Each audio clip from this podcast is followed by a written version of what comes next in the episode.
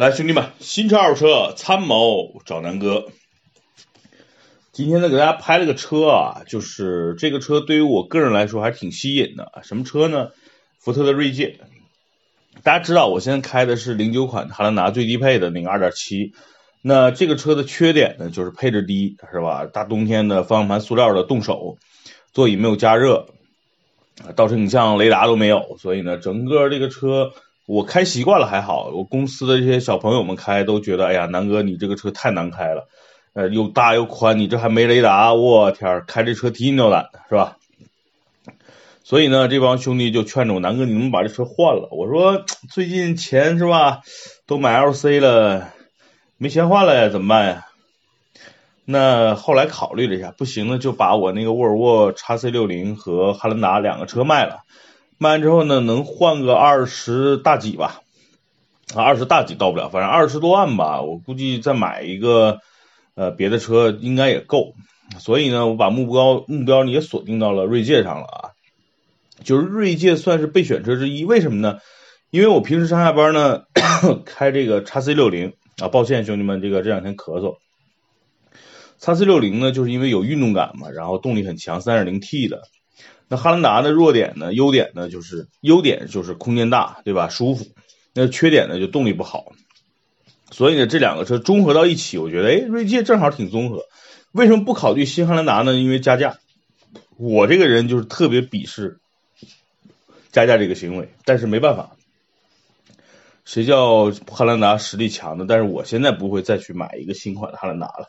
因为马上基于那个 TNGA 架构的全新汉兰达应该快上市了，所以呢，我估计到明年嘛，二零年应该会有新汉兰达再上了，所以我就放弃目前那个汉兰达吧，因为那个第一呢造型不够威猛了啊，比较比较中规中矩，所以我觉得外形我不喜欢，然后加上加价算了。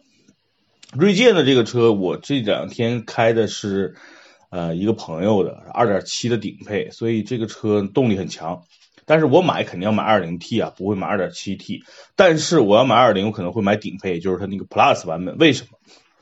因为呢，你想啊，咱们这个买汉兰达跟锐界的男人啊，男人居多。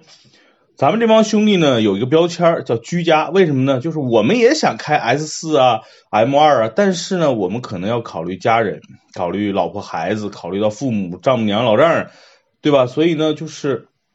我们不得不放弃一些喜欢的东西，反而去买一个为了家人去服务的这么一个工具车。那锐界呢？我觉得有一个属性是能够满足我们一些小遗憾的，就是这车开起来动力还不错，有点运动感。另外呢，配置高，对吧？我们已经放弃那么多了，难道我们就不应该享受享受吗？那享受什么呢？不就是享受那些车能给你带来的配置？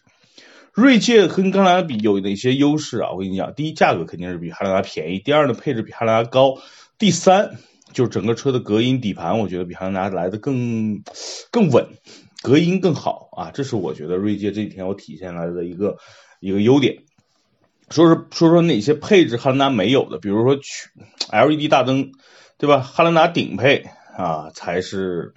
LED 加卤素的远光啊，那锐界基本上就是已经是全 LED 了，所以这点我觉得是不错的，晚上开车很亮。第二呢，你想想，汉兰达的顶配三十三万，锐界的顶配三十万，然后呢，锐界现在有三万块钱左右的一个优惠，所以里外里汉兰达再加上加价，这俩车差五六万了，对吧？那就算这个，咱们就算便宜五万，便宜五万你多比汉兰达多了，刚才说的这个 LED 大灯。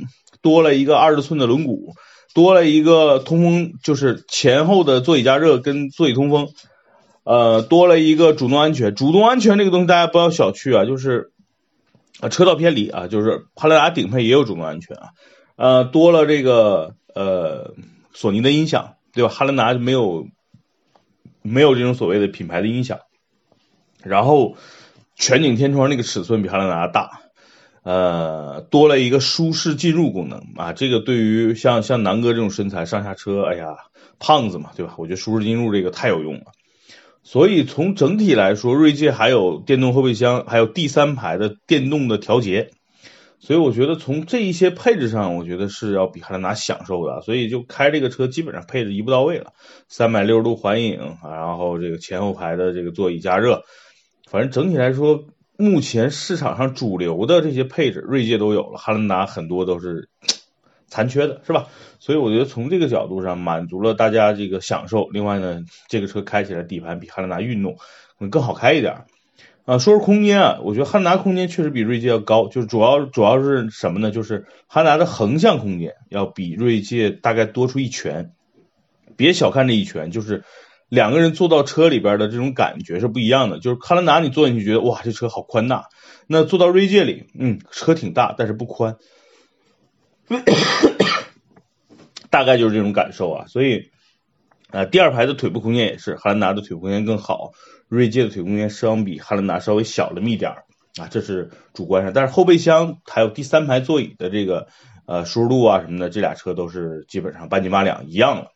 那我说说锐界比汉兰达差在哪儿啊？就是福特这个品牌这两年的口碑做的不好，口碑不好主要表现在福特其他品牌的车型小毛病多。啊，之前出过什么断轴，对吧？然后出现过各种这样那样的小问题，比如福特的现在的那个福克斯的小问题也挺多，什么备箱积水、积液，是吧？所以福特这个品牌在国内的口碑并不好啊，所以导致了这个锐界的这个口碑也没有汉兰达好，这是不争的事实。第二呢，就是汉兰达这么多年这么多代的车型都是很成功的，那锐界呢，只是二零一五年以后的这一款比较成功，之前那些卖的都不好。所以呢，就是在用户基础少嘛，对吧？所以买锐界的大家也都是提心吊胆的啊，这也是导致了锐界的销量，呃，反正前两年一直还不错，就因为汉兰达加价嘛。那最近的销量稍微有点下滑了啊，可能也是一方面呢有这方面的原因吧。所以整体来说，其实锐界就输在它的这个品牌上了。但是整体来说，我个人觉得这个车还是不错的，配置啊、驾驶的感受啊。啊，包括空间，其实二手车的保值率，锐界也还不错。因为大家知道，在这个市场上，锐界 就是仅次于汉兰达的一个刚需的七座的 SUV 的一个标杆。啊，一提到这个就是汉兰达锐界嘛。那新出的什么大指挥官啊，什么途昂啊，啊，当然途昂现在的销量也不错，是因为它空间更大嘛，而且大众的品牌。那 CS 杠八跟这个大指挥官其实完全没有竞争力啊。所以，所以我觉得。就是锐界目前在市场上也是一个标杆级的一个存在啊，所以今天这两天感受下来，反正给我的感受是打动了我。但是至于我什么时候买，我现在要考虑，就是我需要把汉兰达，就我现在的汉兰达和叉 C 六零都卖了，然后再去考虑是买一个全新的，还是买一个有没有特别靠谱的二手的，或者是有没有二点七 T 的啊 V 六的，然后有二手的我买一个也不错。换了主要也就是公司用啊，这帮兄弟们开。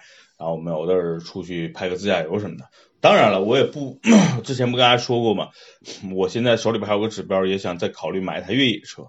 如果说有合适的越野车我买了，那我就先不折腾锐界了。那如果说没有买到合适的越野车，就是我真的要去玩越野了啊。那如果没有合适的越野车，我可能先会先去考虑买台锐界，然后越野车就再说了，好吧？反正今天呢，就是简单跟大家说一说这个锐界的这两天开来我的感受。呃，具体的视频应该下周啊，周四周五左右就能跟大家见面了。所以啊，大家想聊看一看我怎么去聊锐界的外观内饰、行驶的感受和汉兰达对比的一些东西，我觉得就等到周四周五看一下我其他平台的那些视频了。好吧，欢迎大家关注南哥说车的公众号、南哥说车的微博，大家有任何问题也可以都都在这些音频下方留言，好不好？呃，我是你们南哥啊，随时和你们都同在啊，拜拜，兄弟们。